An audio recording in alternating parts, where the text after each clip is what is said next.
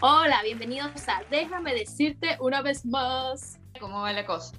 Bien, bien, por aquí relajada, disfrutando del calorcito que me da este suéter. Estoy feliz. No sé por qué. Sí, la verdad que es difícil estar feliz. Eh, la gente no lo sabe porque estamos grabando este episodio, pero es muy fin de, fin de mes, pues, y no sé cómo es en Chile, pero acá fin de mes es tétrico. Pero ¿por qué dices que es tétrico el fin de mes? Bueno, pues todos estamos esperando que se acabe para cobrar. Ah, porque ustedes cobran como el 10, ¿no? Como el 11. Algo así. La mayoría de la gente cobra los primeros días. Ah, nosotros, bueno, donde yo he trabajado me pagan como a finales de mes. Entonces, uno espera el final de mes. Claro, tú estás en la vida loca. Claro, ya Claro, pero igual hay otros que les pagan los, el 5 y así. Pues, es variable, pero la mayoría donde yo he estado acá, final de mes. Entonces es como un momento esperado porque vuelves a tener tu cuenta con dinero y bueno. Y ya el primero que pagas todo, te quieres matar. Te quieres matar. O, te arrepientes de todo lo que compraste, porque no, pero ¿por qué?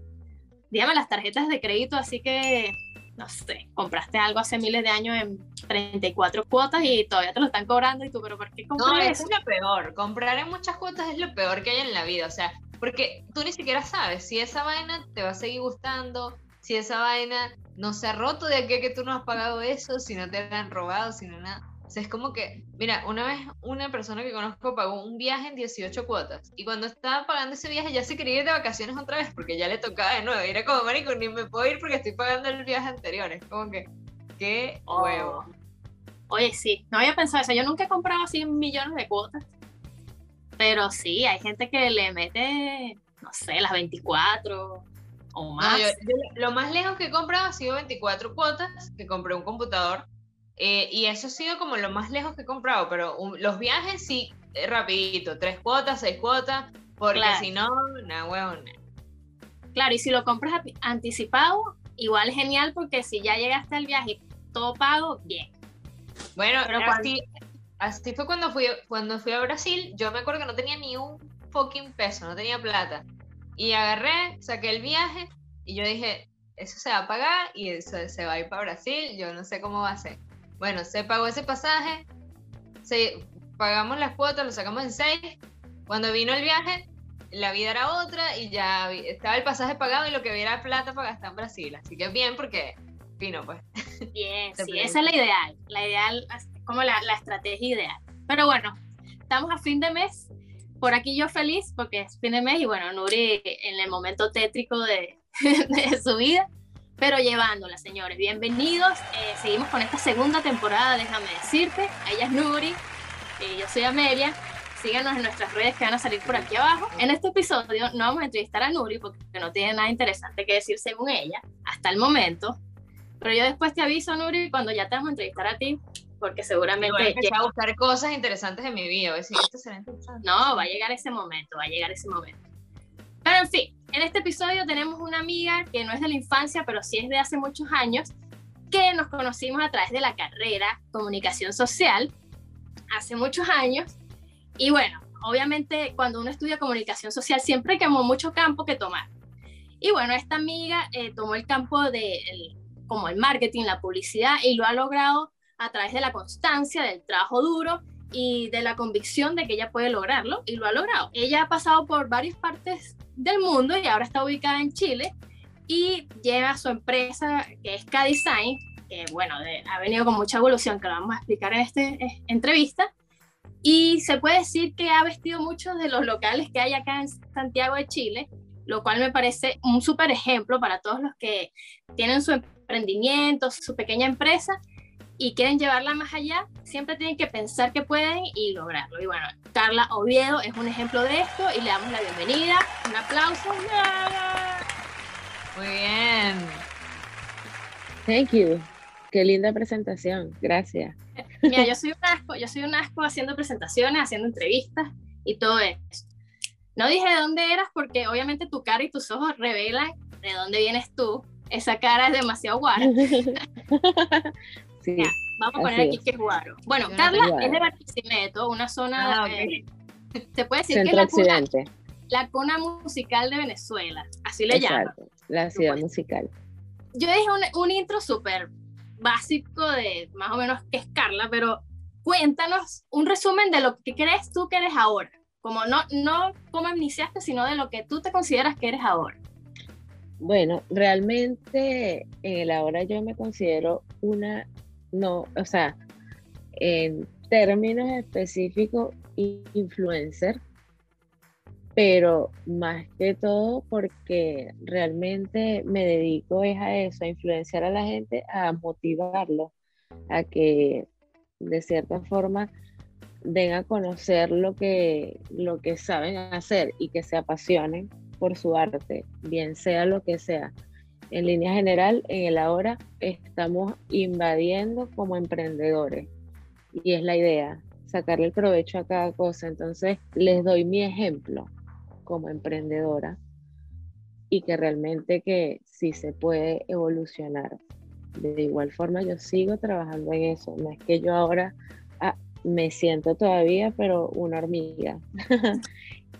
y de cierta forma, cada día aprendo algo nuevo y estoy dispuesta a, que es lo importante. Y con mucha paciencia. Eso sí.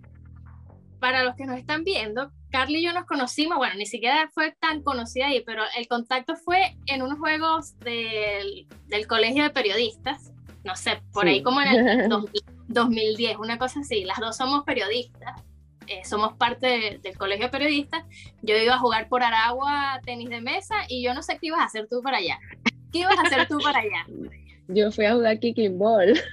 Ah, ya. Yo jugaba kicking ball. ¿Eso quiere decir que te gusta el deporte o solo estabas ahí por formar parte del equipo? Mira, este, de hecho de niña, bueno, actualmente soy demasiado sedentaria, pero es más que todo por el trabajo. Por actualmente el trabajo da pie a eso. Pero de niña siempre, siempre me gustó mucho el deporte. Inclusive siempre fui en el colegio como que la capitana del equipo de kicking ball, porque de, toda la vida me gustó muchísimo. Por ende, en la universidad este, salieron estos juegos. Este, yo todavía creo que no estaba graduada cuando eso. Creo que no, todavía creo que está en los últimos semestres. Mm. Y nosotros eh, representamos a la universidad allá en Barquisimeto con las otras universidades. Y pues obviamente el Colegio de Periodistas sacaba estos juegos anuales y nos inscribíamos como parte de eso y muchos periodistas también, inclusive doñas y vainas, se agregaban a jugar, pero era por, coño, vacilala, pues. ¿Y llegaste a ganar? Sí, no. Sí, ah, en los juegos, no me acuerdo, creo que no. Entonces no, si te ganas te acordar. Sí. Y, y, en la universidad, cuando estudias comunicación social, obviamente si agarras la rama de publicidad y mercadeo... Publicidad y relaciones públicas publicidad y relaciones públicas, ves lo que es el, trabajo de marca, eh, o sea, trabajar un eslogan, un logo como el básico de, la elaboración de una marca. Y eso te ha funcionado hasta ahora eh, porque estás como de asesor en muchos, muchos locales, ¿no? Sí, mira, este es como todo, realmente la experiencia te lo da el día a día. Sin embargo, obviamente si hay conocimientos que se adquieren en la universidad, este, pero realmente lo que te hace pro es lo que tú ejecutas en el ahora. Este, realmente la comunicación, la publicidad como tal eh, en la comunicación es más que todo eso. Cómo tú puedes, eso me ha ayudado muchísimo más que todo es a, transmitir los mensajes, a comunicarme con los clientes y a explicarle eh, detalladamente el porqué de las cosas.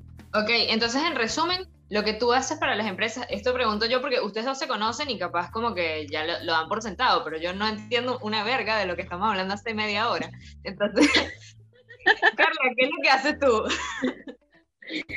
Yo tengo una agencia de publicidad que se llama cadesign.cl, en el Instagram. Este, o sea, por ejemplo, si yo vendo con quesitos y voy para allá. Tú me haces el logo, ¿qué, qué, es lo que me ofreces tú? No entiendo. Mira, el fuerte de K-Design, como todo, como realmente lo que, lo que he venido trabajando yo porque es lo que incluso tengo muchos panas que hacen lo mismo, que nos apoyamos entre todos, este, varios emprendimientos. Y es lo que, lo que yo les digo, mira, eh, agencias de publicidad en el mundo, porque la publicidad gira en el mundo entero, hay infinitas. Entonces, ¿qué es lo que hay que hacer? Marcar la diferencia. Siempre hay que buscar no hacer más de lo mismo, sino ponerle la marca como tal.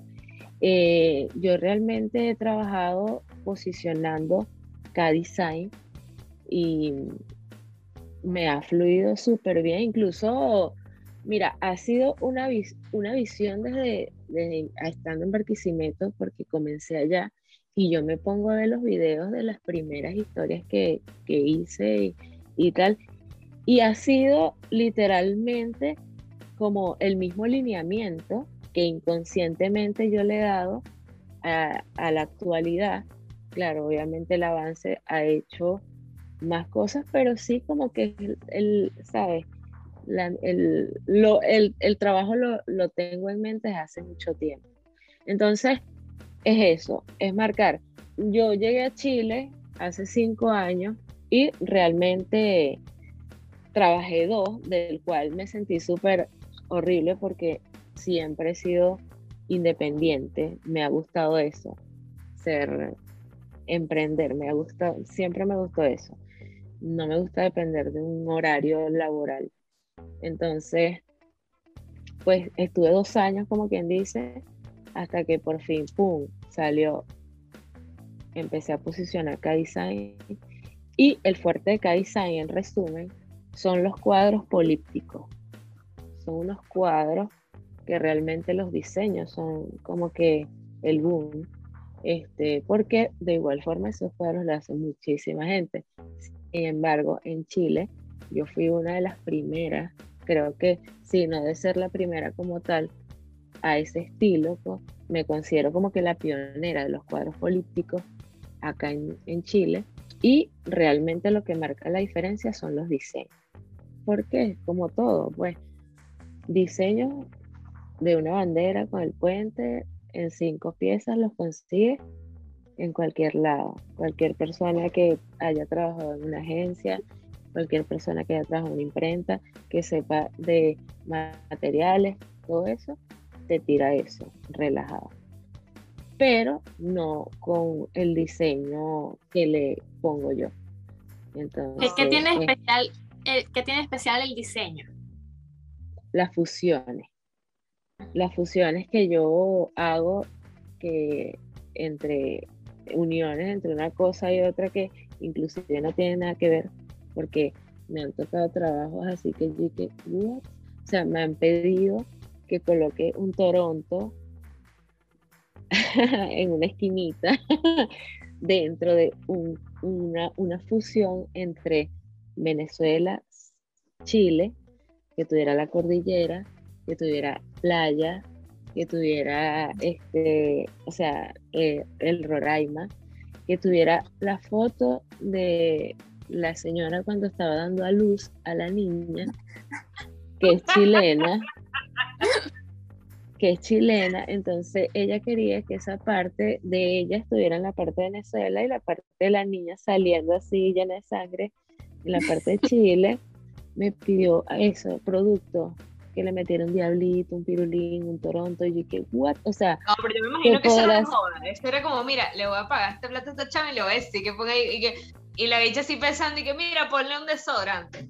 Y, quiero que le pongas un, a ver, que hay ahí? Un diablito, un diablito. Lo más cumbre, lo más cumbre es que la tipa orgullosa me mencionó y se dedicó a hacer historias cuando subió su, cuadro con el mini Toronto por allá.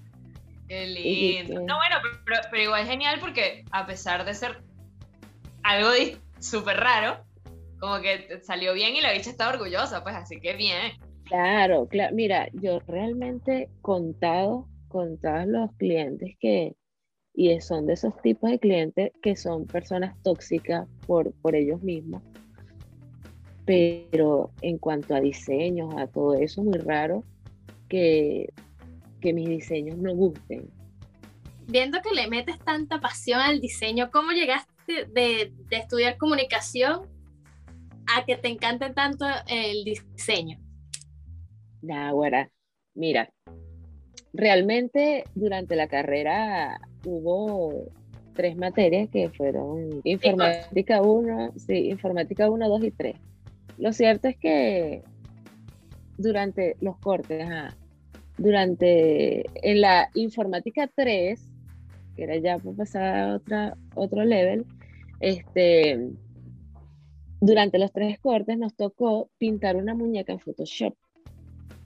Entonces a mí siempre me llamó mucho la atención esa parte.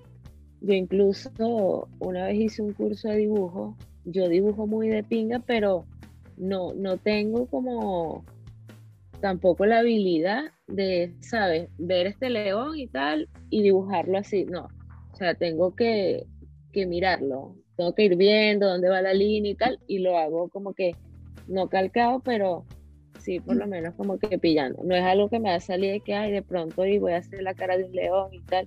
No, negativo, horrible. Y siempre fui como que la más hippie de, mi familia, en ese sentido. Me gustó mucho, he sido bastante bohemia. Entonces, sabes que tenemos como que esa habilidad de crear. Entonces, eso me llamó mucho la atención, a pesar de que fue una estupidez y fue una mamarrachada eso me llamó mucho la atención. Aparte del siguiente eh, semestre, el siguiente semestre fue la, materia esta que es de diagramación, no me acuerdo el nombre, que también me llamó mucho la atención. Y fue, fui entrando con que más o menos, que me, me gustó mucho la fotografía también. Y ahí como que fino. Salí de la universidad, fue un beta loco también porque yo me fui a hacer las pasantías en Maracaibo en una agencia de publicidad que estaba ofreciendo en ese entonces un bingo. Y bueno, yo me encargaba de la parte de las promotoras y todo eso. Porque sabes que de igual forma en la comunicación de eso se trata como que la publicidad y las relaciones públicas en todo ese tipo de eventos de de campañas publicitarias y todo lo demás, lanzamiento de productos y todo eso. Entonces, fino, me fui en eso y tal. Mi, yo estaba súper loca en ese entonces y, ¿cómo es que se llama? La tesis, la tesis me la rebotaron y yo dije que una dos profesoras, mi mamá, unas panas allá me ayudaron, íbamos para la biblioteca, pam, pam, pam eh, el, tema terminó siendo una vaina que salió de la nada y fue súper loco porque era este, un, análisis, un, un análisis comparativo entre las publicidades de Pepsi y Coca-Cola bajo el Concilio Vaticano II. exacto, yo dije lo mismo, así como que, what? Cuando el profesor me dijo, vamos a hacerlo así, porque yo sí o sí quería analizar algo entre esas, esa batalla que hay a nivel mundial de la Pepsi y la Coca-Cola. Entonces, mi tutor eh, es muy católico. no, se cayó. Mamá huevo. Eso fue Pepsi. Naguará. Tienes el diablo metido, ¿viste? Porque hablé del Vaticano. Sí, sí, en lo que dijiste Vaticano yo me empecé a, preocupar. Yo dije, ¿qué pasa? ¿Qué pasa? Marica, eso tiene que salir, ¿ok? Déjame por la comedia hace todo. por la comedia. Bien. Bien. Bueno, te Ya volví. ¿El Vaticano quién? ¿Qué qué? Pendiente.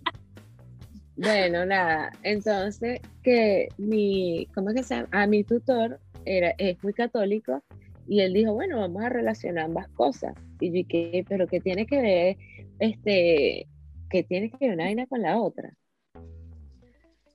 Ya tú vas a ver que sí. Bueno, me puse a investigar la vaina tal. Mi mamá, ahora mi mamá es como su, como su nombre, mi sol. Mi mamá se llama Sol.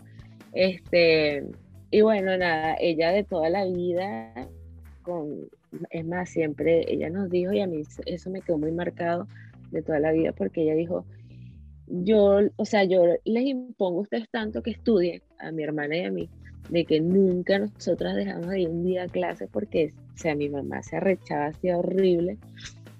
Nada, o sea, siempre tenemos que tener las buenas notas, tal, todo. Porque mi mamá nos dijo, esa es la, la mejor herencia que yo les puedo dejar a ustedes el día de mañana, el estudio. Así que ya, o sea, entregándole literalmente el título universitario, ya de ahí cada una nos abrimos y gracias a Dios, pues en mi caso, desde siempre, desde ese momento literalmente, este, yo fui muy independiente. Trabajé, trabajé en el, el diario de Lara, allá en Barquisimeto, un periódico vespertino, salía en las tardes, y entré a la parte de diagramación porque mi tía, que es mi hermana, este, la hermana menor de mi papá, ella también es colega, ella es comunicadora social también, y ella, pero ella sí es periodista y ella trabaja en el periódico como periodista. Entonces, nada, yo salí de la universidad y tal, y bueno, la vieja palanca y entré de una vez al diario. Trabajé ahí y tal. Me gustó mucho porque cubrí la parte de sucesos en fotografía. Tuve experiencias burdes en la morgue, pero sí, no, era lo mismo. cuenta una, cuenta una para ver, la más sí, Ya que, lo, ya que lo mencionaste, cuéntanos la peor. Coño. La que más te acuerdes. Mm. Bueno, la que me marcó realmente fue, este, estábamos el, eh, afuera de la, de la morgue, allá en Barquisimeto, eh, la periodista y yo, y obviamente los carros rotulados y están los otros periodistas, está la prensa, el diario, el impulso, todos ellos. Entonces resulta que obviamente allá afuera se paran los familiares, esperando el furgón, la furgoneta con el muerto que llegue del 6CPC. Obvio, ahí uno tiene que estar como que pendiente, pero los normalmente los familiares, cuando tienen familiares policías o de esa gente, no les gusta que salgan sus muertitos. Bueno, nada, entonces había una de, la, de ellas que era la tía, creo. El tipo era hermano de un PTJ y la, la tía trabajaba en Uribana, que es la cárcel de allá. Y bueno, nada, era una super familia. Yo estaba como gráfico, me tocaba esperar, ven, Juan, entró la vaina y tal yo me dejo ir para la puerta de, la vaina y empiezo tal. Y en ese momento, claro, porque igual en lo que llega y es donde la, familia como que también quiere como que, ah, empieza a brincar encima, sacarlo y tal. Y en eso, pan, claro, yo llego, abren la puerta porque eso es, no joda, de una vez, abren la puerta, ran, meten al muerto, cierran la vaina y chao. Y ahí es donde uno tiene que capturar la vaina, sacando al muerto. Pan, en eso que estoy así, bla, bla, bla, bla, en lo que hago así que logro tomar la foto, viene, que bajo la cámara, venía ya la tipa y me iba así, pero de una vez a tirar, a matar, y el carajo de, de, que abrió la puerta de la morgue me agarró por detrás y me aló y cerró las puertas y yo quedé adentro. Y yo que... Ah. Cuando ya así, de dónde? De la morgue. Pero, o sea, no es que, porque la vaina tiene como, está la puerta, tiene como un pasillo y ahí es donde está el cuarto donde están todos los muertos. O sea, en el pasillo. En el pasillo. Pero claro, cuando él me echa para atrás, yo me tropiezo y cuando miro así, era una bandeja con muchos órganos. Así, parecía una carnicería, pues. Y, o sea, olía horrible y que entonces el tipo me dice, no, espérate que baje la guardia y tal. Y yo que así en el medio, yo no quería mirar para ningún lado. Yo, Dios mío, yo... Le dije que espérate, porque yo me quiero ir. Si te matan ahorita, tengo que hacer unos problemas y la verdad es que tengo, estoy muy apurado. Ajá. Y bueno, nada, que más, cuando salí ya relajado. Y obviamente después el peo que llaman para el periódico, porque después uno tiene que ponerlo, ¿cómo se llama? El nombre de quien tomó la foto y yo cagada. Pero bueno, nada, aquí estoy. Ah. no pasó nada. ¿Era muerto cualquiera o un muerto famoso? No, como que era el hermano de, un PTJ y el chamito era chimbo, pues entonces, como ah, tú sabes. Sí, porque los periódicos así de los regionales cubren cualquier muerte, pues. Cuando es sucesos, eh, no tienes que ser famoso ni nada para que te publiquen ahí que te moriste. Entonces, es chico porque hay familias que obviamente quieren como mantener el anonimato, mantener todo bajo perfil y llegan los medios ahí a amarillismo, pues como... Sí, claro. Sí. A mí, a mí me en la universidad me mandaron, eh, o sea, cuando te ponen a hacer prácticas y eso, me mandaron una vez sucesos y yo la pasé mal. O sea, yo no podría trabajar en sucesos nunca. Es como... A, mí me gusta más esa parte. En el periodismo me gusta el suceso.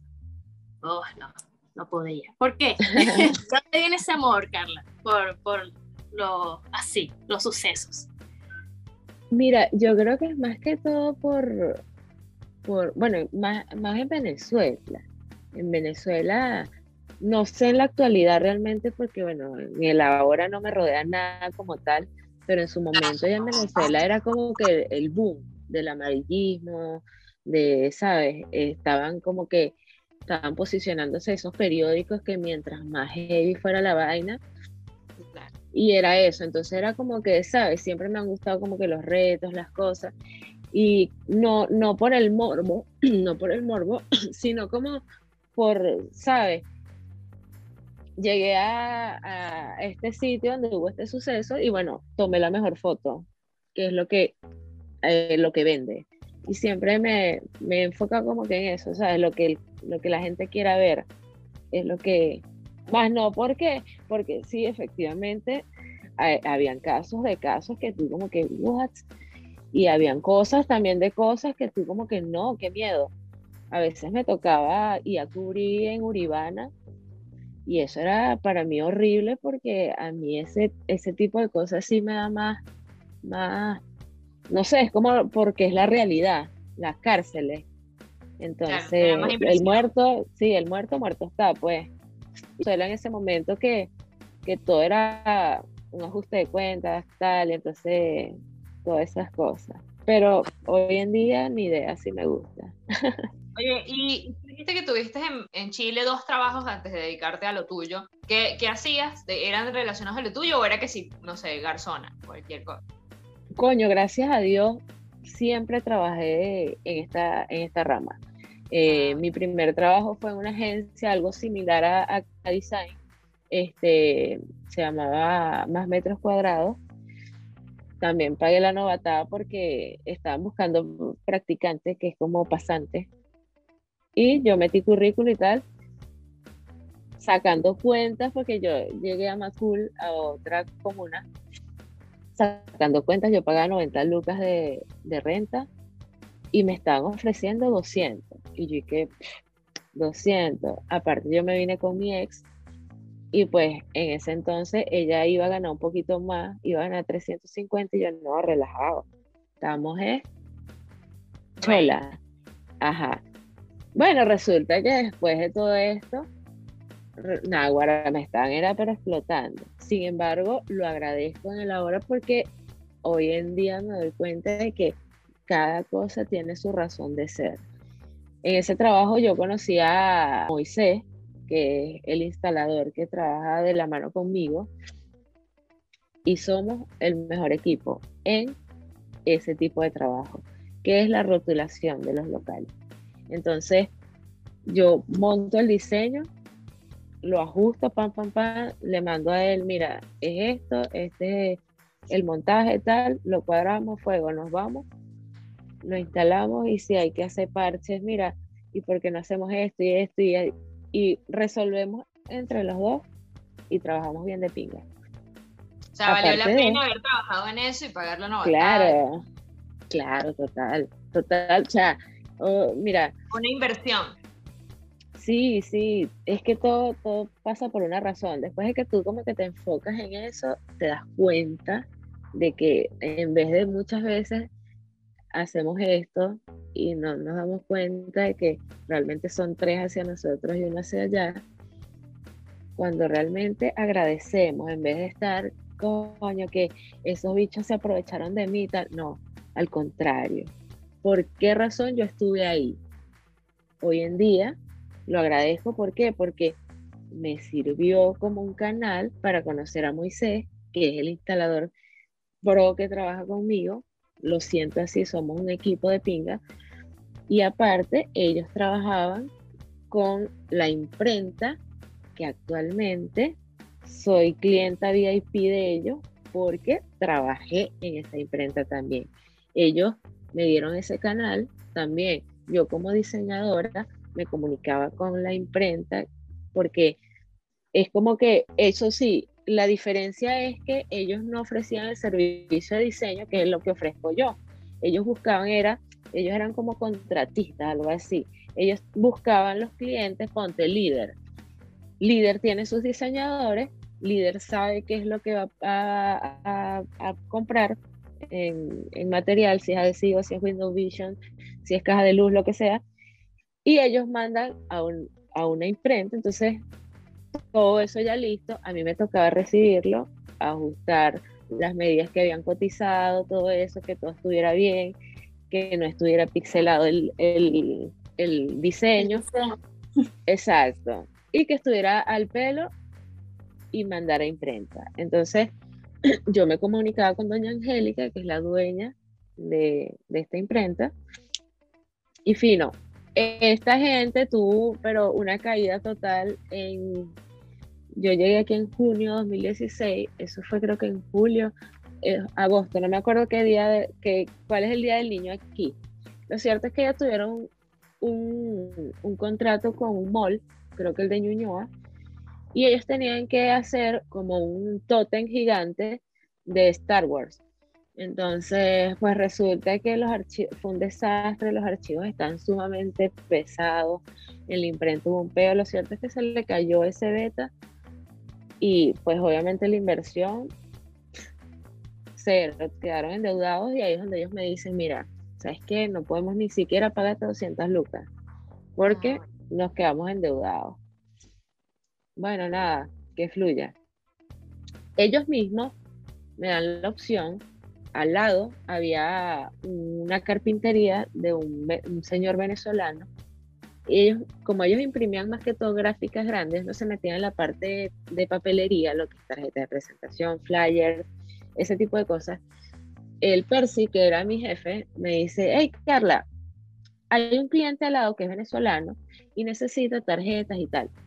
Cotízale, me dice. Y yo, busca tal y le das tu precio. Y más o menos me, me dijo por dónde podía buscar, tal, no sé qué. Fino efectivamente comencé, a hacerle a él este, todo su material POP. Me metí incluso a hacerle catálogo, todo lo demás. Y de ahí agarré como que, ah, empecé a publicar en Yapo, en, Facebook, en tal, que hacía logos, como que servicios de, diseño. Me salió un cliente por allá. Bueno, en resumidas cuentas, tuve un trabajo con una peruana ahí haciendo lo mismo, porque aparentemente la mujer eh, tenía una tienda, dos tiendas y quería cambiarle toda la imagen corporativa de la tienda y yo fino. Yo, mi perfil me dijo, me gustó y tal. Después de que la dicha me compró una impresora, no sé qué, la computadora y tal, yo bueno, trabajándole su vaina, su marca, comencé desde logo, no sé qué, fino. Después la dicha se la di yo como a los 15 días y me dijo, no, tienes que ponerte a vender. Y dije, aparte de, obviamente yo, yo fumo, y yo cada cierto tiempo, o sea, ponte, yo me ponía a diseñar y tal, no sé qué, le dejaba a ella las muestras de las cosas, con los montajes, tal. Un día me tocó, guará, tocarle, pero tomarle fotos de mil millones de vestidos horribles. Bueno, porque le tenía que hacer el catálogo. Entonces, tan. En una vez se le eché, me dice, no, es que tú no puedes salir a fumar.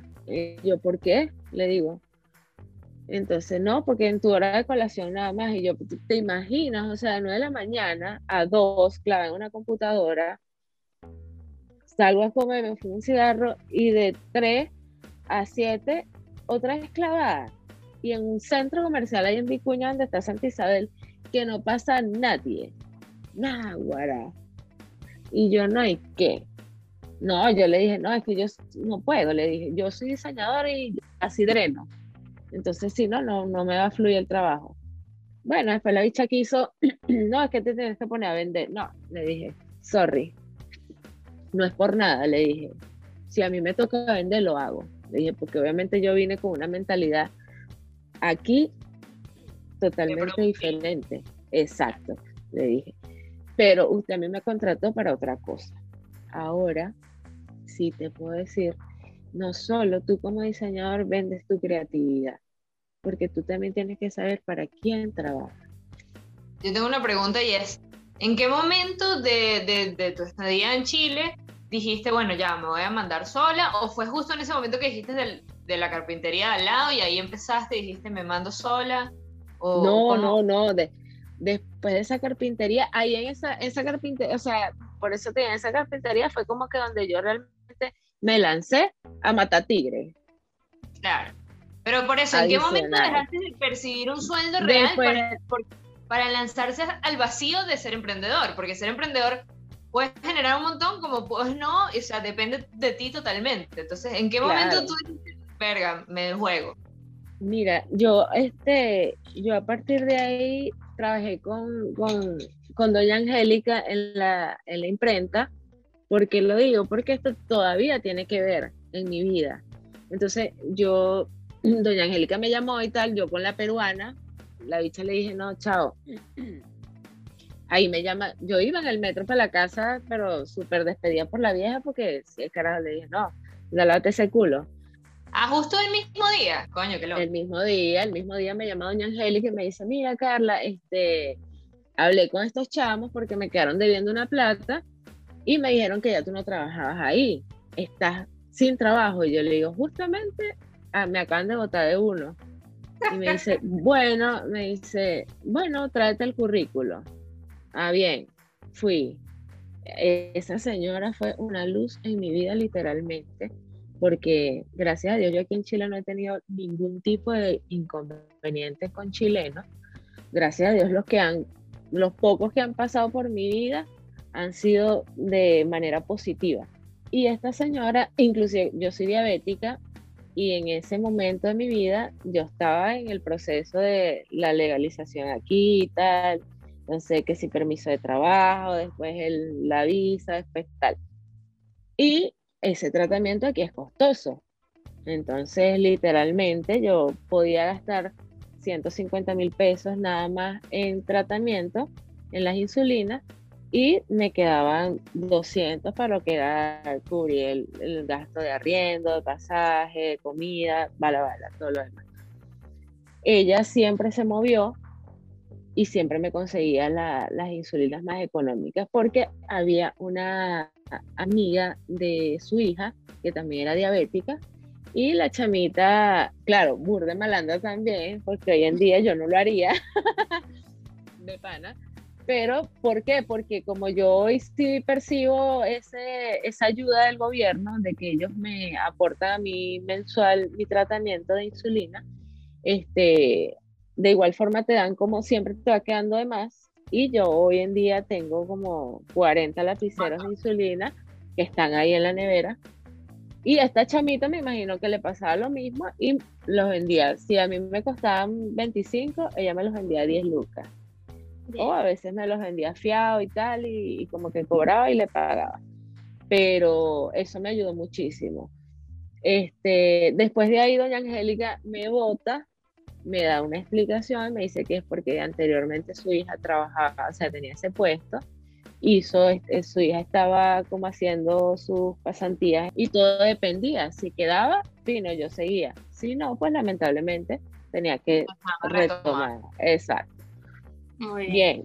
pero me dijo, pero yo te voy a, a recomendar en unos que quedan por aquí también, que son un par, que están necesitando un diseñador para unas horas nocturnas, porque venía la era como esta fecha, venía, no decir, más allá de agosto, venía lo del el 18 de septiembre, que son las fiestas, las fiestas aquí.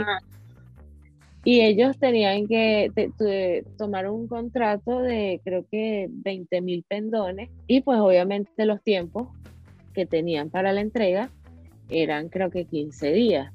Y para sacar esos 5.000 pendones, no sé cuántos miles, de, la máquina no podía parar, tenían que estar 24/7 y por ende estaban buscando un diseñador que retomara el turno de, a partir de las 8 hasta las 8 de la mañana. Y yo, bueno, fuego, y me, me fui para allá. Con doña Angélica aprendí porque allá en Venezuela yo hacía algo similar, pero solo estampado, sublimación y estampado. Aquí me abrí más a, a los locales, a, adhesivos, a vallas, a todo ese tipo de cosas.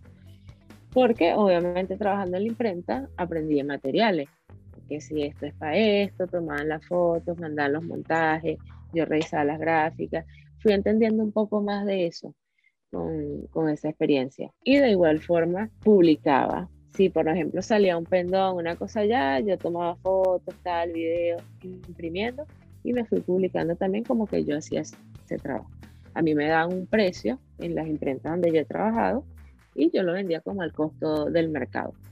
O un poco menos, realmente, que es lo que hago hoy en día. Lo vendo un poco menos. Oye, ¿y cómo, cómo, llegaste a ser influencer? Porque te describiste como influencer. De todo eso que pasaste, ¿en, qué, ¿en qué momento cambiaste de una persona mortal a un influencer? Pero no le, no le, no le respondí la pregunta a Nuri, que fue en qué momento decidí voy a emprender. Ah, ya, bueno, dale, contesta. ¿En qué momento? Yo te lo pregunto, yo te lo pregunto porque estoy segura que, que no soy la única, hay un montón de personas que siempre eso, como tú, tú dijiste al principio, no quieres depender de un sueldo, no quieres, a veces quieres mandarte y de repente tienes miedo o, qué sé yo, pero llega un día que los que lo han hecho, un día dijeron se va toda la verga y lo hago y ya fue. Entonces, eso es lo que quiero saber. ¿Cuándo te pasó a ti eso o cómo te pasó, cómo lo viviste? No, y te cagas, o sea, yo hoy en día todavía estoy cagada, créeme, créeme, o sea, yo me levanto y yo, ok, ahí voy, vamos a ver qué fluye. Pero no, eso fue gracias a, yo que por eso, después de ahí quedé fija en esa imprenta y me, eh, porque el chamo que estaba anteriormente tuvo un problema de salud y yo estaba haciendo esa licencia. Aparentemente, eh, después del año, a mí ellos, yo automáticamente quedaba a ser fija con todos los beneficios, que hoy en día también me volvieron a malandrear y yo ni pendiente. Entonces, Resulta que mi hermana sale embarazada y eh, todo eso es gracias a mi sobrina, Emma Alejandra, porque yo estaba cumpliendo 11 meses en la empresa eh, yo iba y mi hermana iba a dar a luz y yo le dije a mi jefe, necesito que me adelanten los 15 días de vacaciones que me tocaban en agosto, aparte de que me des 15 días no remunerados y yo te consigo la persona que se va a encargar de mi puesto, o sea, lo que no me va a pagar a mí se lo va a pagar él y sabe, porque voy a Estados Unidos que mi hermana va a dar a luz mi primera sobrina y coño, quiero estar con ella y quiero conocer a la bebé. Y me dijo, no, sorry. Y yo, ah, bueno, sí va. Le dije, bueno, hasta el último trabajo. Trabajé hasta el último y el 6, el 6 de julio arrancaba para Estados Unidos. Me fui con la idea de llevar, de, de hacer cuadros allá. Era la primera vez que yo viajaba a Estados Unidos. No había ido nunca y sabes el cague americano de que te van a echar para atrás y tal. Y Dios mío cuánto y yo obviamente todo así tipo todo legalito todo normalito todo impecable. Y bueno nada. Me fui con esa intención llegué allá y tal yo dije bueno no importa me disfruto a mi, sobrina me disfruto mi viaje tal no sé qué Efectivamente, ah, bueno, yo incluso porque no sabía en qué fecha iba a dar a luz mi hermana, se, se adelantó a mi pasaje y ya ella tenía, ya había nacido. Pero como a la semana igual me empecé a mover allá en Miami a buscar imprenta, a buscar material, no sé qué, porque mi hermana publicó en Facebook, los bichos empezaron como que, ¿qué? Yo vendiendo 50 dólares. Guará, entonces la gente, dale, dale, pan. Eso fue un arroz con mango. Mi papá tenía una plata ya que mi hermana le tenía. Yo le pedí prestada. Después yo me vine, ojo, de endeudada porque me puse hasta de más contando con plata. Que no, eso fue un desastre. Me regresé, me regresé con una mano atrás y una adelante. Bueno, muchísima gente, incluso allá en Estados Unidos, quédate, ¿qué tal? Y yo, no, yo no me quiero quedar. Yo no me quiero quedar aquí en Estados Unidos. Me vine. Ay, Dios mío, yo de igual forma quedé bien en la imprenta y yo les dije a ellos, mira, cuando yo vuelva igual toco la puerta por si acaso. Rela, eso fue lo que me dijeron. Efectivamente, yo pisando Santiago, mandando, o sea, el avión, me llegó la señal. Hola, ¿cómo está, don Leo? de una vez le escribí así como que, aquí estoy. Me dijo, no, igual que el chamo que habían contratado estaba piola y tal, y bien, bueno, me lanzo yo a publicar. Antes de eso, igual estando en la imprenta, ya yo publicaba los cuadros y las vainas. Ajá, entonces, nada, empecé a publicar eso y publiqué que hacía este, en Yapo, que hacía impresiones, no sé qué, y que incluía el diseño. ¿Por qué? Porque normalmente todo es muy independiente aquí. El diseñador es diseñador, el imprenta es imprenta, instalador es instalador y quien te toma las medidas, o sea, cada quien tiene su vaina. En mi caso, yo ofrecía como que los tres servicios de una vez, o sea, todo. Yo iba a medir, la, yo iba a tomar las medidas, este, yo hacía el diseño, hacía la impresión y eh, hacía la instalación con el MOI. Y todo eso se lo dejábamos como un costo de que normalmente iba, exacto. Entonces, mi primer, primer cliente así fue un chileno y fue un mini market que estaba, pero en el coño, ni me acuerdo ahorita. Pero fue una tela súper enorme que eran 15 metros por 15 por 5, algo así. 15 metros por 5 metros, por, no mentira, 15 por 3. Era una vaina gigante. Aparte, el bicho me cotiza esa tela, me cotiza 5000 flyers y me cotiza como que eran 10 pendones. Y yo así como que, mierda, ¿cómo hago la cotización? Entonces, ahí es donde empiezo como que, para no cagarla, yo quedé como pana de, de ese entonces era este, una, doña que trabajaba en la imprenta también, que era la que sacaba las cuentas, y yo le digo, explícame cómo es que es esto, cómo es que uno saca los metros cuadrados, cómo es que uno le suma, le resta, le multiplica, tal y me explicó, me mandaba fotos y vaina. Y yo, ajá, ayúdame, me están, me están pidiendo esto. ¿Cuánto me queda? O sea, mandándole yo el diseño, ¿cuánto me queda a mí? ¿Cuánto más o menos está en el mercado y cuánto lo puedo vender yo? Y me ayudó burda. Ah, bueno, le pasé la cotización, fino, náguara. El tipo de una vez, apenas se la pasé, me dijo, pásame tu cuenta para abonarte la mitad. Agua, bien.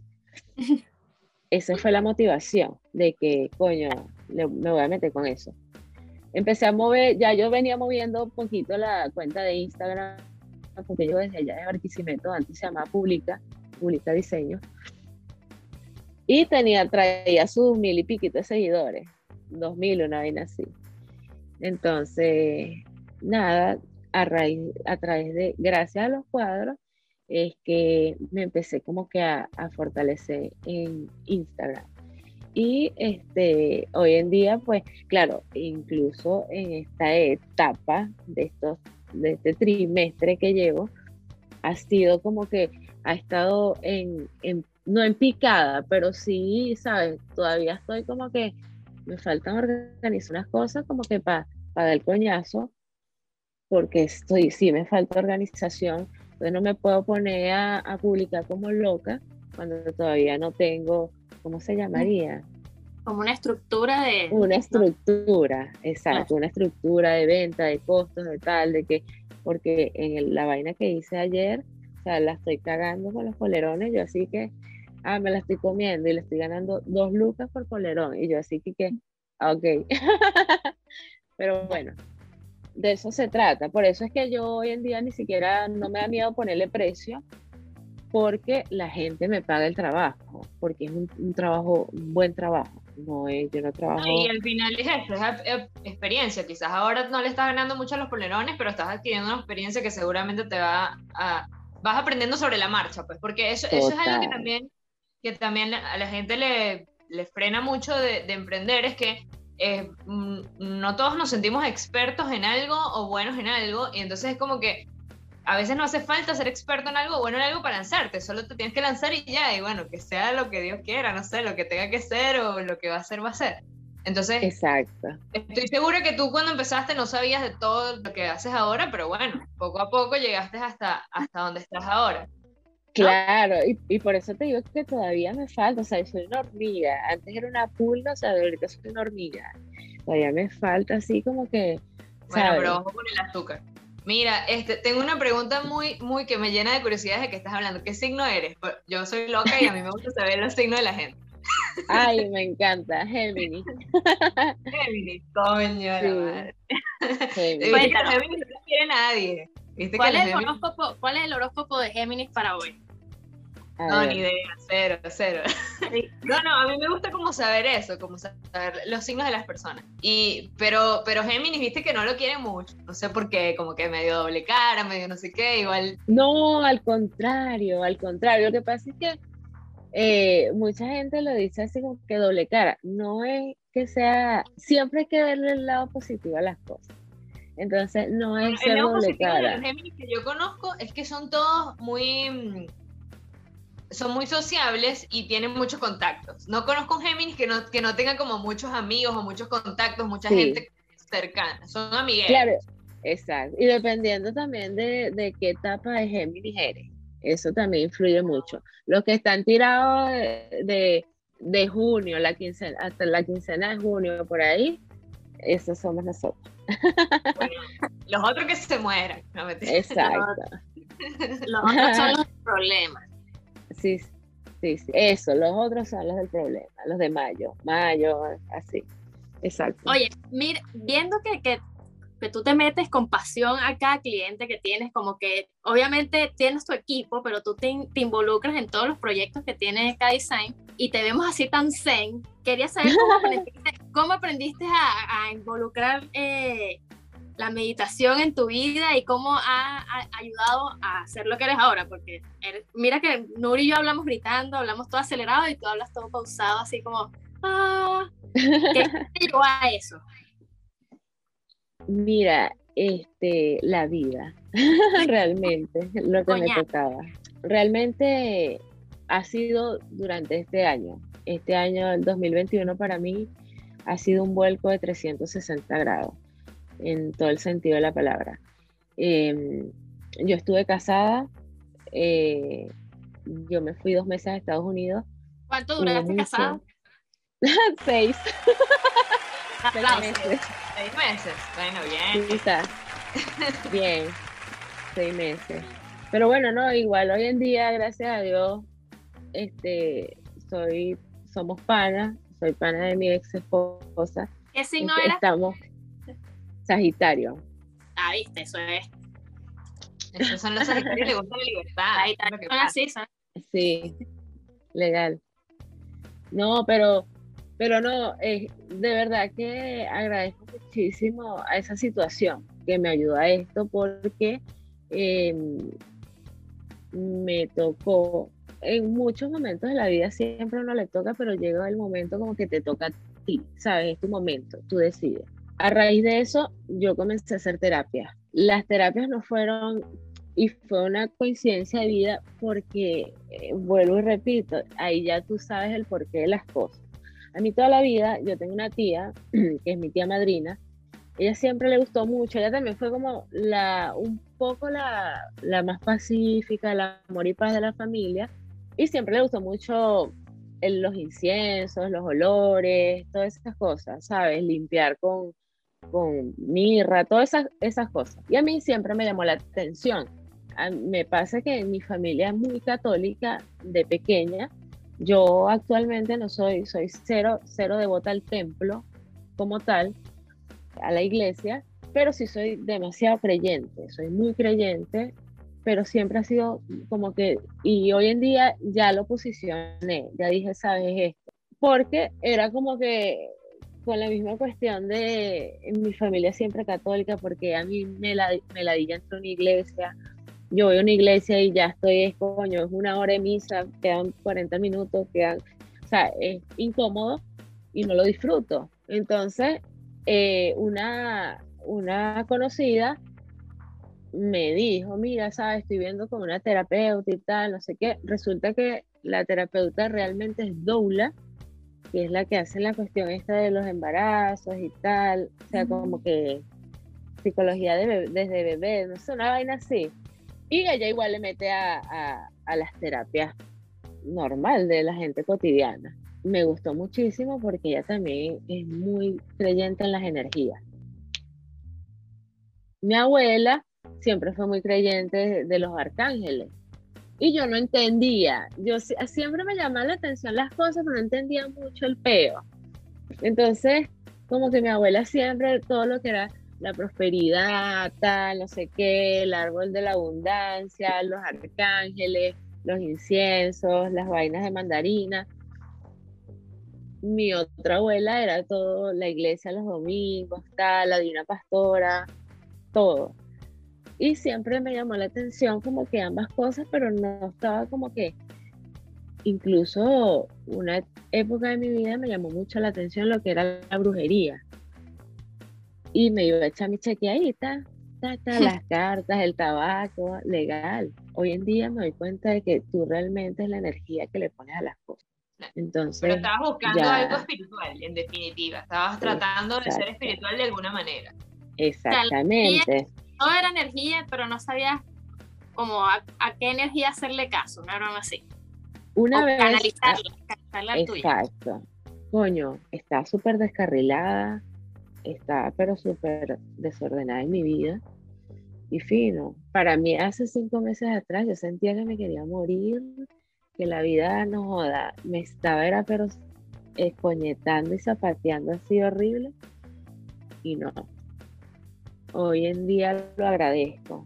Incluso le agradezco muchísimo a mi ex esposa que tomó la decisión de irse de la casa. Ese día lo agradezco más que nunca. Gracias a esta situación, de verdad, tomé una relación con mi mamá que no tenía porque mi mamá este, no aceptó sino hasta ese momento que yo realmente soy marimacha. no mentira. Mentira, que yo soy lesbiana. Y hasta ese momento mi mamá lo comprendió, entendió que es una situación netamente normal, que es mi vida privada y que hay otros atributos que hay que realmente ponerle como que más enfoque a cosas insignificantes como esa. Entonces, eso fue este bueno, 2021. Sí, todo, e, todo eso ha sido de febrero para acá. Todos esos cambios. ¿En febrero te separaste? Sí, yo me, eh, sí, yo me separé en febrero, en abril me divorcié. Coño, dime que fue después del Día de los Enamorados, porque que chimbo y sí, que, nada, huevona. No, fue al, al, tercer día de. Nah, bueno, sí, fue antes. personas y que malditos todos ustedes que están enamorados. Oh, no, el, el, regalo, el regalo podrido ahí porque no. No, el 14 yo, el 14 yo estaba jalando bola todavía. Ah. Pero no, no, después, después es que me doy cuenta, ay, coño, después es que me doy cuenta, incluso cuando yo comienzo las terapias, mi, mi terapeuta me dice, esto lo vas a hacer por ti. Y yo le decía, sí, pero es que yo también lo voy a hacer porque yo quiero recuperar mi relación. Porque, ¿sabes? Esto y las tres vainas que realmente lo que uno no ve es lo que realmente ahí es donde voy a agradecer siempre. Entonces, hoy en día agradezco a Disla que se haya ido. No, no le digo, tú te fuiste por esto, no. Al contrario, gracias. ¿Por qué? Porque en vez de ver lo malo que te fuiste, me dejaste sola, tal, no. Eso me ayudó muchísimo a dar un escalón, tanto así que yo por lo menos cuando me mudé, yo vivía en el departamento 801, allá en el Euterio Ramírez. Y yo me mudé acá a San Diego y yo estoy viviendo en el departamento 1801. Entonces, yo digo, el universo ahí es donde tú dices, tú ves las cosas como tú las quieras ver. El universo me lo puso en la, pero en la cara para verlo todos los días al entrar. Subiste 10 niveles, pero ahí comprendí yo cómo es quererse uno mismo.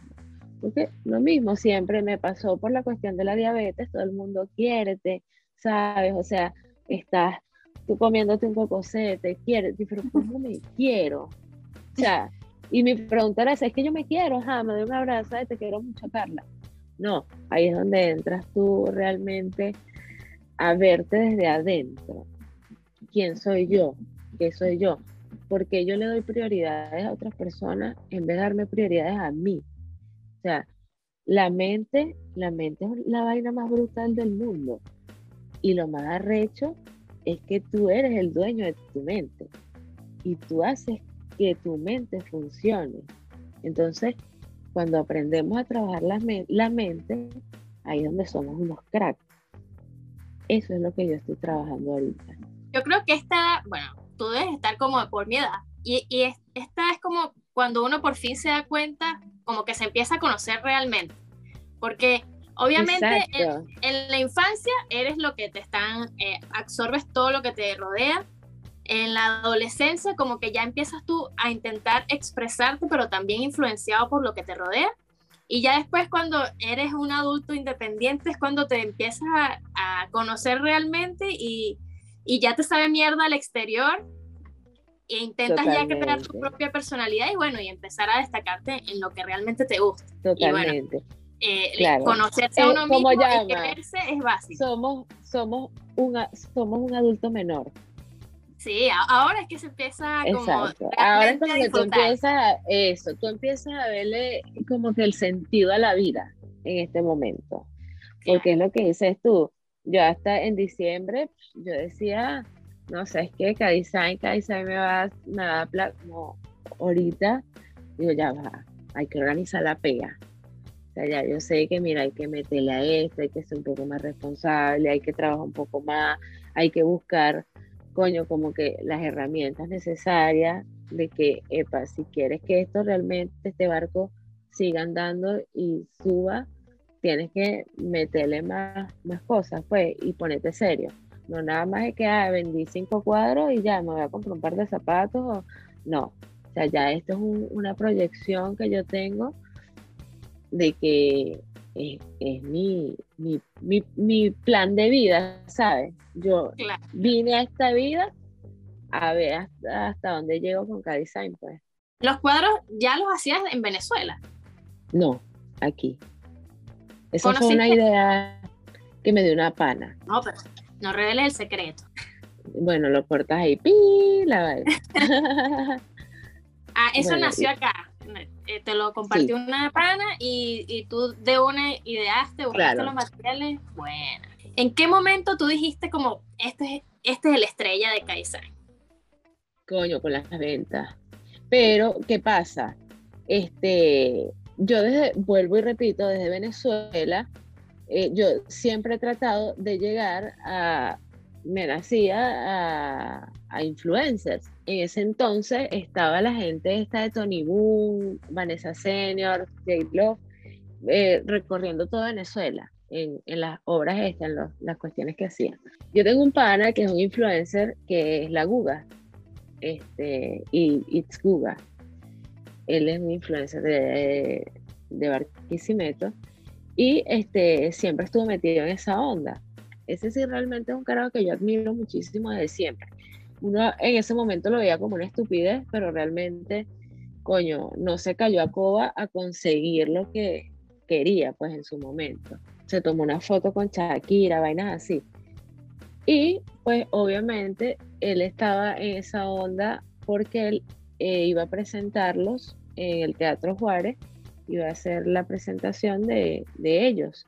Yo le digo, coño, mira, sabes que para hacerle una franela a Tony Boom y tal. A mí me encantaba mucho Tony Boom. Ese entonces era el, el, boom del Snapchat. Me gustaba mucho, su, me gustaba su personaje, su vaina. Fino, él me dice, Fuego, yo te voy a avisar porque él viene para mi casa. Me dice que él vivía por allá por la casa.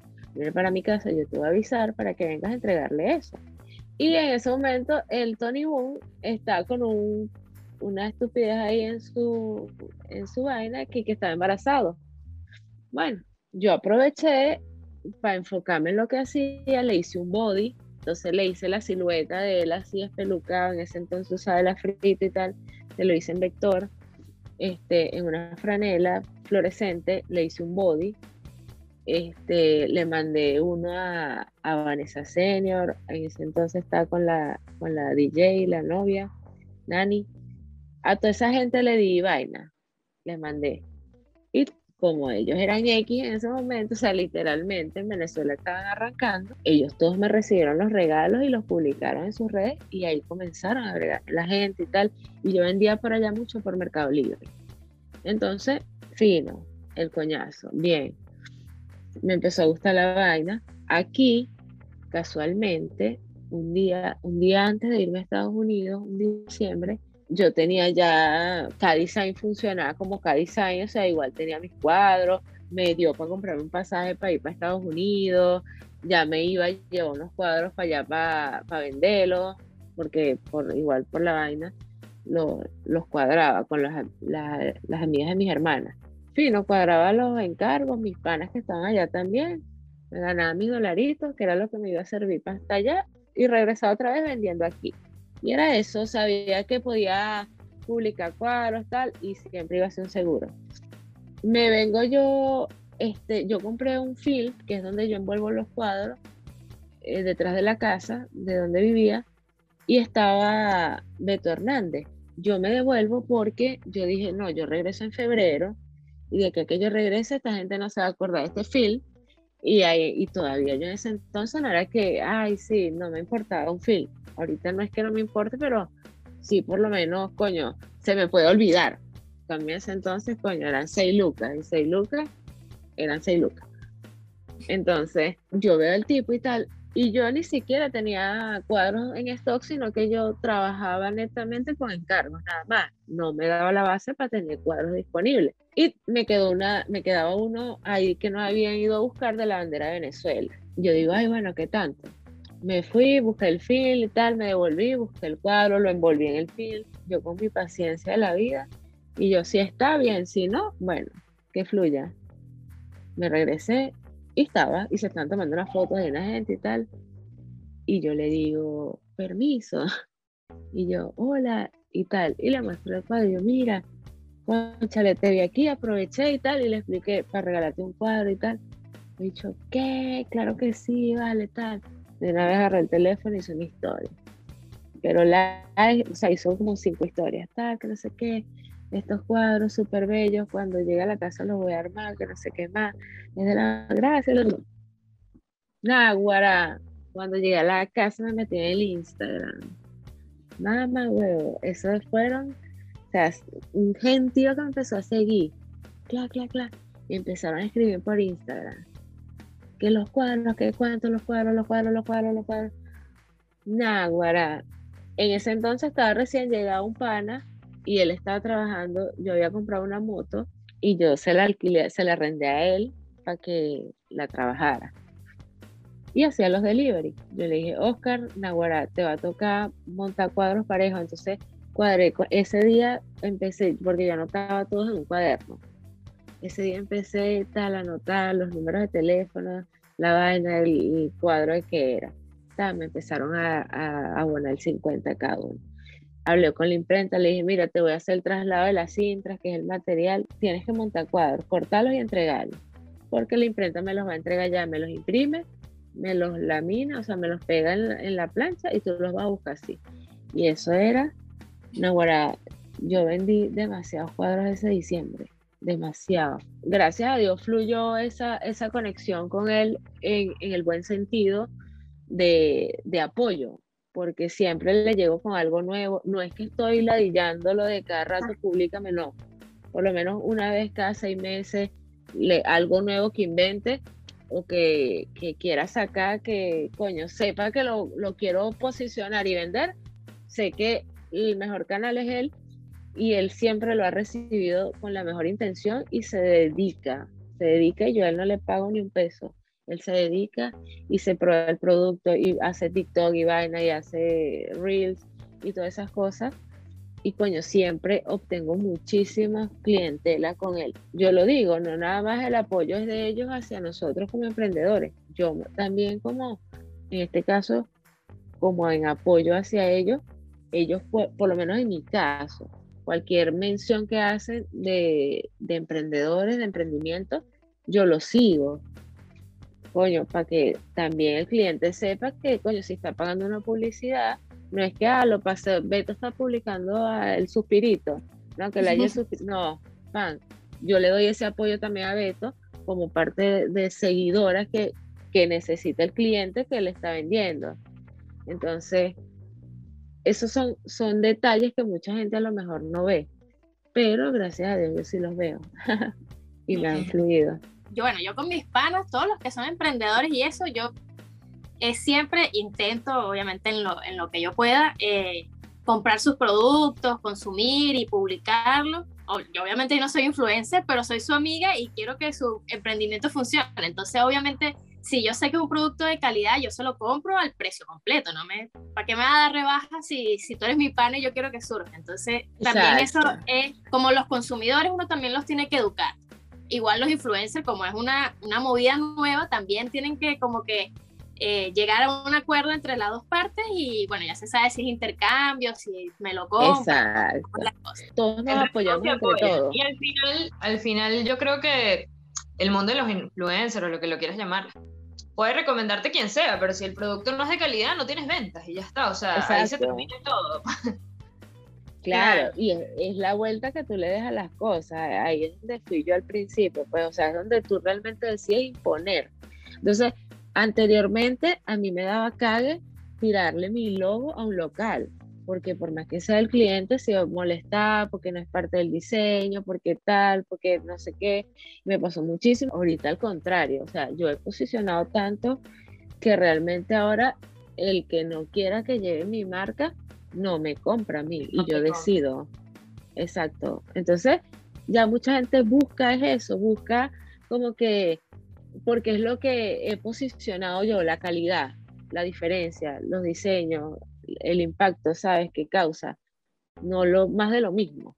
Entonces, coño, mucha gente te, te busca por eso. De igual forma, muchas veces también trate como que de posicionar en lo de que no es lo barato, sino lo brutal. Porque imagínate cuántos polerones no puedes, puedes conseguir tú en 8 mil pesos, en 15 mil pesos en Facebook pero la calidad es otra, ¿sabes? O sea, yo te, yo te compro calidad, yo te vendo calidad, porque me gusta eso, o sea, me gusta que lo que lleve mi nombre sea calidad. Ahí, por ahí estamos matados. Yo, por cierto, tengo una polera de Kaizen, miren, con el logo. Un polerón. Ah, un polerón es la cosa, un suéter y mira, estoy calentita. De verdad, Carla, son súper calentitos. Aquí está la bolsita de Kaizen la tecnología la, has usado mucho a tu favor, pero ahora lanzaste un jingle de cada design, que, es como, volver a la publicidad del pasado. ¿Cómo te llegó esa idea de crear un jingle, una canción de cada design? Mira, este, principalmente es a donde voy yo en la parte de, la, de, de lo corporativo. Entonces, yo como publicista, he trabajado en ese posicionamiento y es a donde voy con yo misma llevar mi marca. Yo me he visto de lunes a sábado de, algo, algo me pongo. Entonces yo tengo aquí, trato de hacer muchas cosas. Este es el logo de cada design. Este es el logo de cada store, que es la marca de textil de cada ah. design. Exacto, de ropa. Entonces, ¿por qué? Porque obviamente también enfocado en, el público que yo manejo, que es el público netamente regionalista venezolano, voy a, crear una marca, voy a, ya la marca la tengo, cada store. voy a, crear unas líneas de diseño referentes a Tucacas, Caracas, Barquisimeto, tal, que la gente se siente identificado, pero obviamente dándole el estilo de cada design. Para eso todo es un trabajo. Ya hoy en día yo le coloco a todo lo que estampo, le coloco mi CAD Store para que el día de mañana ya sea un posicionamiento cuando ya yo saque, ponte seis diseños que estén en stock y los lance por Mercado Libre, por Amazon, lo que sea. Entonces, ya por ahí sí o sí voy posicionando más mi marca hasta que ya vaya sacando y expandiendo mucho más la cuestión ya todos conocerían la imagen de Castor. Bueno. Tal cual. Tal cual. Yo tengo todo. ese sería el proyecto, ese es el proyecto que tienes ahora. Como ya tu línea de, tu línea textil. Bueno, bueno. Bien. me gusta porque te gusta el verde, que es el mejor color que hay. Entonces me gusta. Sí, fluorescente. Pues, ese es el color K-Design. El color K-Design. Y, la canción es pegajosísima, Nurit. Es, es, es, como, déjame decirte, pero versión K-Design.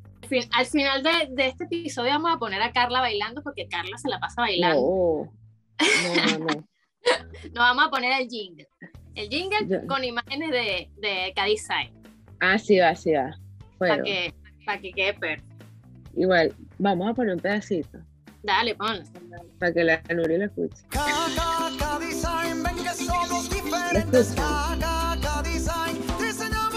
Acércalo más. Pero no atures. Ah, es que está en los audífonos. De ese el otro, el otro día.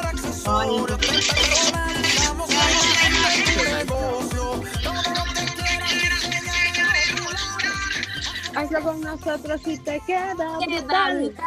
En Instagram, carisan.cl. Esa, esa es la mejor parte. A mí me gusta la parte de cuando dice el Instagram. Ah, sí. Mira, pero eso... Ahora, y si no lo tenemos, lo inventamos. la, la voz de Carlos. Mira, ¿cómo? y eso que con un amigo tuyo que canta, lo dijiste, mira, vamos a hacer esto, ¿cómo hiciste? Mm. Este, yo voy a lo de posicionar la marca, entonces siempre he querido como que estar en esa onda de, ¿sabes? De llevar la cosa como que con, con comerciales, con cuestiones de Navidad, mensajes, tal, meterme a lo que normalmente uno acostumbra, como por, por temporadas o cosas. Yo en diciembre quería hacer un, un comercial de Navidad, y yo quería, como yo iba a Estados Unidos, yo quería como que los muchachos que se quedan aquí este, grabaran un pedazo aquí, yo estando allá con mis sobrinos grababa otro pedazo del baile, tal, no sé qué, y después hacerle una edición ahí tal pero no se dio. A mí me gusta muchísimo cantar por las redes sociales. Bueno, y entonces, no mentira. K, design. La no decía otra cosa. Yo siento que se hace una arepa y le escriben la arepa K design. Estoy segura. Yo tengo una. Conmigo comenzó a trabajar una panita recién mudada para acá y me decía: laboratorio es increíble. O sea, todo, absolutamente todo es K-Design, todo, todo. Era una idea que yo incluso tengo el molde, es más, aquí está el molde para cortar la cinta de los cuadros y es de K-Design. por si acaso, por si acaso. Por si quedan dudas. Exacto. Ay Dios. Y es a todo, a todo, a todo yo le pongo mi, mi marca. Bueno, porque, es, lo que estás haciendo. Exacto, exactamente. constantemente. Exactamente. Entonces es algo, ya es algo que la gente ve y dice que es un pescadito, pero realmente no es un pescadito, es un lápiz que hacen la K, la A y la D. Este, de Carla Diseño, que la gente pregunta, ¿qué es K Design? Y bueno, nada, este, ya mucha gente sabe que es K Design, gracias a Dios. Está sonando la chicharra. ¿Qué es eso? Carla, la chicharra significa que te vamos a hacer unas preguntas rápidas. Tú tienes que contestar rápido. ¿eh? Esto sí te va a costar, contestar rápido. Igual son preguntas sencillas, así que no te asustes. Comienzo yo, para que, para que calientes. Si fueras una, una cantante como Britney Spears, ¿cuál sería tu nombre artístico? Náguara, K. Ay, peor, dale. K, K, K, Singer. K. Muy bien. ¿Cuál es tu personaje favorito de Friends? Si es que ves Friends o viste no, Friends. No veo Friends, pero, no, pero me gusta la hippie. Ah, la Phoebe. Está bien. Eh, ¿Color favorito aparte del color K-Design? El amarillo. ¿J Balvin o Bad Bunny? eh, J Balvin. Bien. Ok, ¿quién es el mejor reggaetonero del mundo? Farru. ¿Qué? Farruko. Ah, Farruko, en serio, qué loco, weón. ok, este. Mm, ¿Cuál es. Eh, ¿Te gustan los Simpsons? ¿Los viste? Sí, sí, me gustan. Pero no eres de verlo así mucho. Mm, realmente los pongo para quedarme dormida. Pero sí. Ok, ¿cuál es tu personaje favorito de Los Simpsons?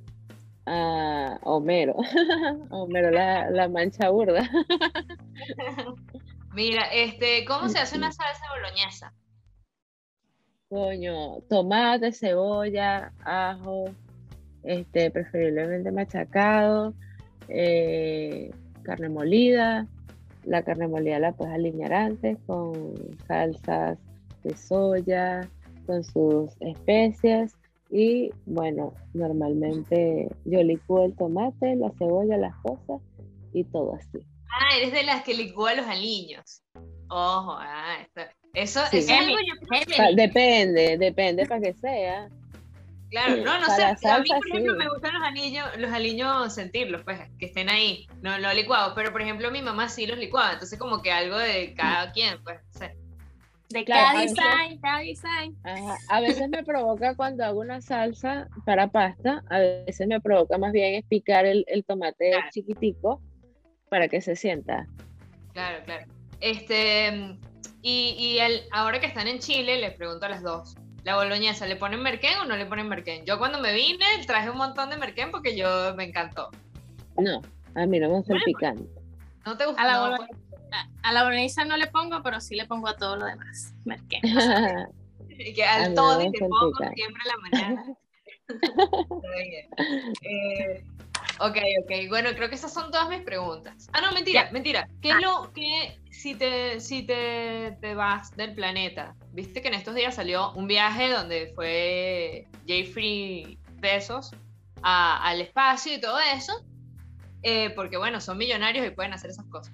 Si vas al espacio, ¿verdad? Y yo, porque yo me, yo me imaginé yendo yo al espacio, todo eso es un momento como re flashero y como que yo me imagino que iban escuchando, ¿viste? Cuando tú vas para la playa, pones una musiquita así que de playa, ¿qué irías escuchando? O sea, ¿qué iría escuchando Carla Oviedo si va para el espacio? En un viaje así privado que tienes la plata de Jeffrey Bezos, pues, pero ajá.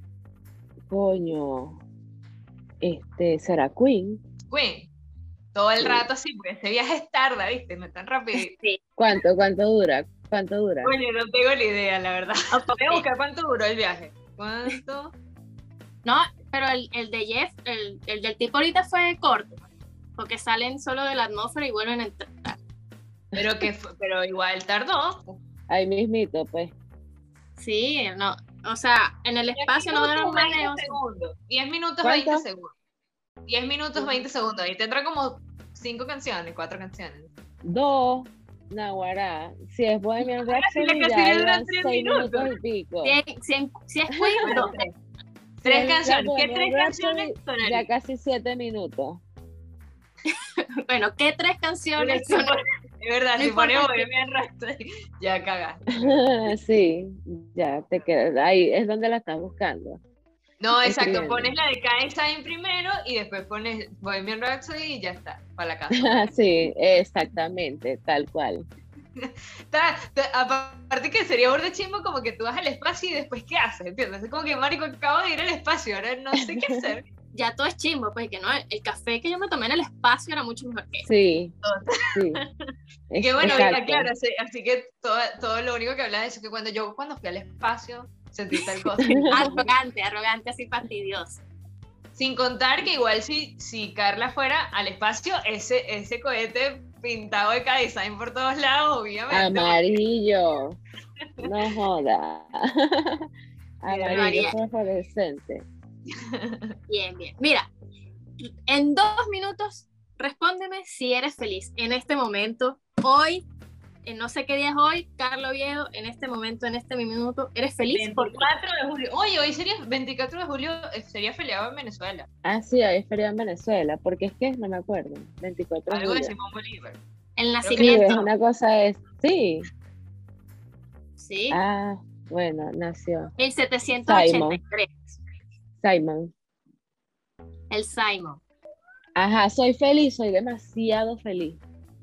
¿Por qué? Toda, Mira, este, coño, porque ya yo estoy como que las cosas, analizando las cosas, por qué razón pasan a diario y no me estoy mortificando, no estoy pensando, estoy trabajando en eso, estoy, trabajando en, sabes, no adelantar los hechos del mañana, a concentrarme en la hora, a esa organización y todo eso. Entonces, eh, cada día me levanto más motivada como a la expectativa de que, que se viene hoy. Entonces no es una cuestión como que, ay, que la diga, no, sino que estoy durmiendo literalmente no poco, porque me acuesto 12, una, me levanto a las 8, así que duermo 7, 8 horas. No es que estoy durmiendo 3 horas, sino que estoy durmiendo lo, lo normal. Este, pero me despierto igual, activa, estamos en vivo.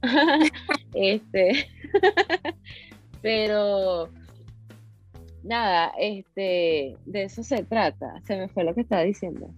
Eres muy feliz, muy bien. Ah, sí, sí. Verdad, soy muy feliz, soy muy feliz porque estoy eh, agradeciendo. En vez de estar estupideando, pensando en huevonada, estoy más bien agradeciendo las cosas. Igual la sigo cagando, igual sigo tomando malas decisiones, pero me lo importante es ser, ser consciente de, ¿sabes qué coño? Será, no lo hice bien, pero estoy consciente que no lo debo. Exacto, no lo debo volver a hacer. Bien, bien ahí, bien ahí. Bueno, y yo creo que con eso cubrimos todo, pero Carla, te invito a que nos presente dónde te podemos conseguir eh, las personas que están interesadas en conocer el producto, los productos que ofrece K-Design, ¿dónde lo conseguimos? Cuéntanos. En Instagram, kdesign.cl, repítelo. Repítelo. kdesign.cl. en Instagram. Todo por kaisign.cl. Buenísimo. Bueno, entonces agradecerle a todos los que están presentes por conocer un poco más sobre Carla Oviedo y su emprendimiento Kaisign, eh, todo lo que ha logrado. Agradecerte a ti, obviamente, por darnos estos minutos y segundos de tu vida. Bueno, nada, gracias por habernos visto, gracias Carla por tu tiempo, que es tiempo que nunca volverá y eso es muy importante, ¿sabes? Acá desperdiciar un montón de tu vida con nosotros, así que muchas gracias. Este, y bueno, nada, los que nos ven, que nos sigan en las redes sociales. Yo soy Ame182. Y yo soy arroba Nurisolo. Y bueno, nada, nos pueden seguir en Déjame Decirte Podcast. Y yo soy cadesign.cl. Muy bien. Va a salir aquí igual, por si acaso. Chao, hagan así. Chao, chao, chao, chao, chao. Alexa, play, a ver qué sale.